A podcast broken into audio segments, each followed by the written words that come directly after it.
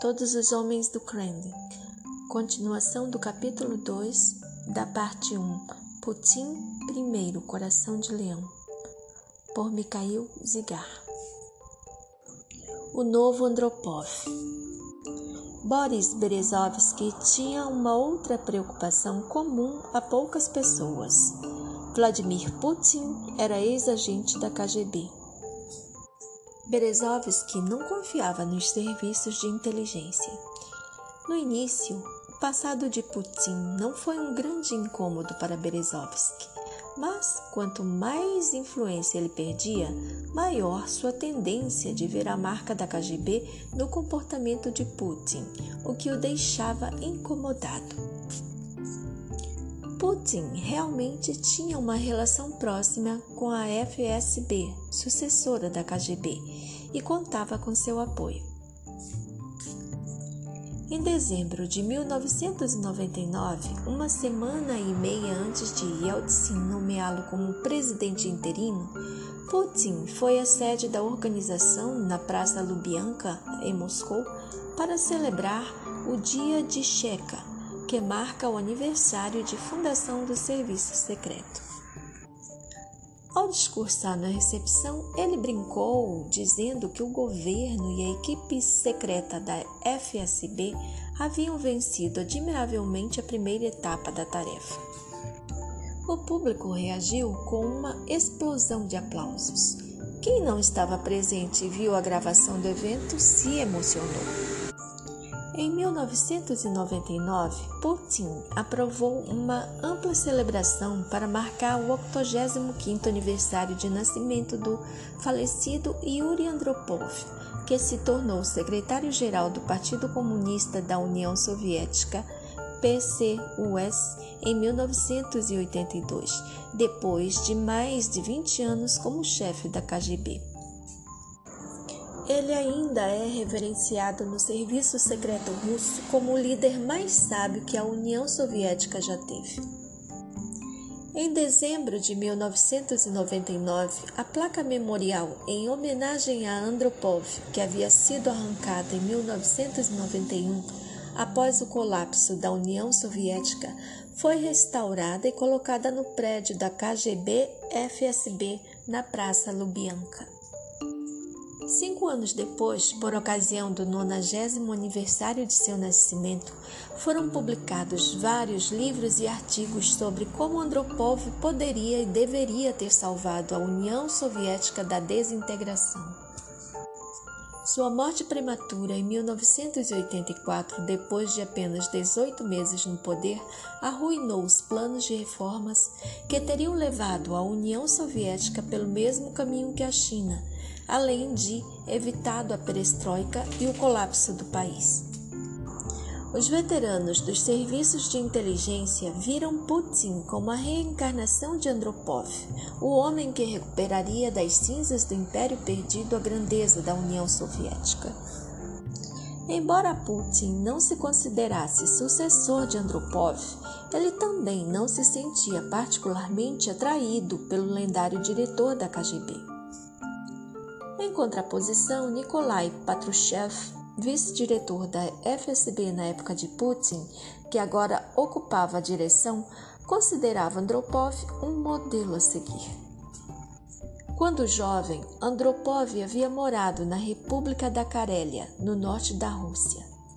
Patrushev havia trabalhado lá no início dos anos 1990, chegando a ocupar o cargo de ministro da Segurança da Carélia. Em 2004, Patrushev publicou um artigo no jornal pró-governo Rossiyskaya Gazeta para marcar o 90 aniversário do nascimento de Andropov. Tanto para oficiais superiores quanto para jovens trabalhadores, escreveu Patrushev, Andropov é um verdadeiro estadista e representante da elite estratégica do país. Um homem que colocou os interesses nacionais acima de todos os outros. O tempo não pode diminuir a glória de quem serviu e continua servindo a pátria com sinceridade e honestidade. Em 2004, sentir orgulho do passado soviético, bem como das ferramentas de repressão soviética, estava fora de moda. Em 2014, no entanto, isso se tornaria um elemento fundamental da retórica de Putin, e Patrushev, agora chefe do Conselho de Segurança, se tornaria um dos principais arquitetos do novo isolacionismo da Rússia após a crise da Ucrânia.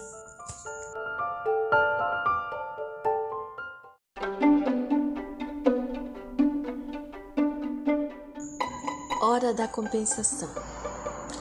A equipe econômica de Putin entendeu que havia pouco tempo para impulsionar reformas radicais, isto é, dolorosas, uma vez que, durante o período pré-eleitoral, o programa de reformas seria desacelerado.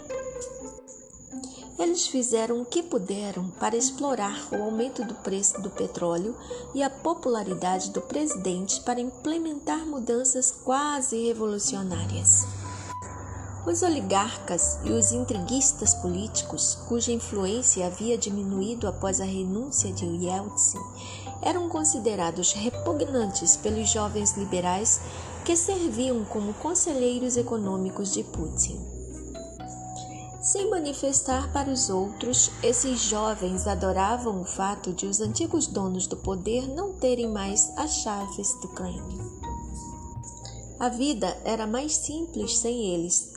Também tiveram de suportar estoicamente os brados da imprensa sobre os efeitos colaterais das reformas, entendendo que as queixas seriam inevitáveis. O que o governo liberal de Putin não esperava, no entanto, eram obstáculos do Ocidente, que havia aplaudido muito recentemente a equipe brilhante reunida pelo novo presidente russo. Governo estava em dívida com o Clube de Paris, fórum de credores públicos que generosamente emprestara dinheiro à União Soviética e depois à Rússia na década de 1990, e com o Clube de Londres, fórum de investidores privados, bancos comerciais e empresas que também concedia empréstimos altos ao governo russo. Os pagamentos para o serviço da dívida aconteceriam anualmente, chegando ao pico em 2003. Os economistas falaram com horror do problema de 2003 e acreditavam que naquele ano a economia russa entraria em colapso devido ao peso da dívida. Putin nomeou como primeiro-ministro Mikhail Kasyanov, que havia ocupado o cargo de ministro das Finanças da Rússia antes de Putin entrar no governo em 1999. A principal especialidade de Kasyanov era negociar com credoras internacionais.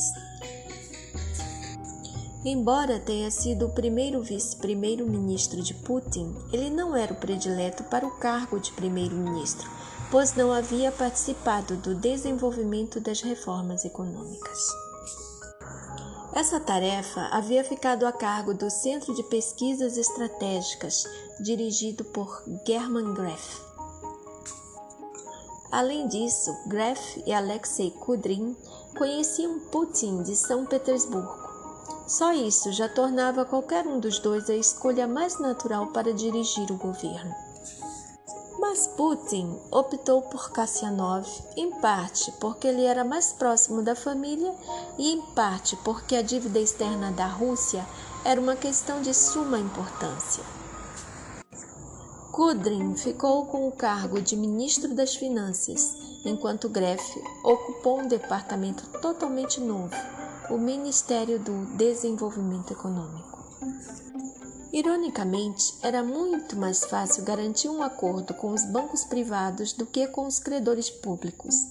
Mikhail Kasyanov conseguiu que mais de um terço da dívida com o Clube de Londres fosse perdoado, mas o Clube de Paris exigiu o pagamento integral, apesar de seus membros ilustres incluírem os novos amigos de Putin, George W. Bush e Tony Blair Negócios são negócios, nada pessoal. No final de 2001, a situação ficou tão crítica que Putin não deixou ninguém da equipe econômica passar o feriado de Ano Novo fora de Moscou. Em 3 de janeiro de 2002, todos se reuniram no Kremlin para decidir como livrar o país de sua pilha de dívidas. Putin, Kasyanov, Voloshin, Kudrin e Gref estavam lá, bem como Andrei Ilarionov, conselheiro econômico de Putin, Sherpa russo do G8 e novo enfant terrible do Kremlin, também conhecido por seu libertarismo radical e personalidade atroz. A reunião se transformou em uma briga terrível entre Kassianov e Ilarionov. O primeiro-ministro disse que o Clube de Paris teria que ser persuadido a perdoar parte da dívida, pois qualquer tentativa de reembolsá-lo integralmente faria a Rússia sangrar até morrer. Ilarionov gritou que tudo deveria ser pago porque a Rússia precisava justificar a honra da adesão ao G8 em vez de implorar pelo adiamento da dívida e sua reestruturação. Enfurecido, Kassianov retrucou que não havia nada de humilhante na reestruturação da dívida. Voloshin certamente preferia a posição radical de Ilarionov. O chefe de gabinete era a favor de liquidar a dívida com a cabeça erguida, apesar de Kudrin, ministro das Finanças, balançar a cabeça e dizer que não havia dinheiro. Putin decidiu esperar um tempinho enviou uma carta aos credores dizendo que a Rússia estava preparada para pagar os juros da quilométrica dívida soviética, mas que queria um diferimento na soma principal. O Clube de Paris, por sua vez, tinha outros planos. Apesar do pedido de Moscou, continuou insistindo para que a Rússia pagasse integralmente sua dívida, já que a situação econômica era favorável e os preços do petróleo estavam subindo.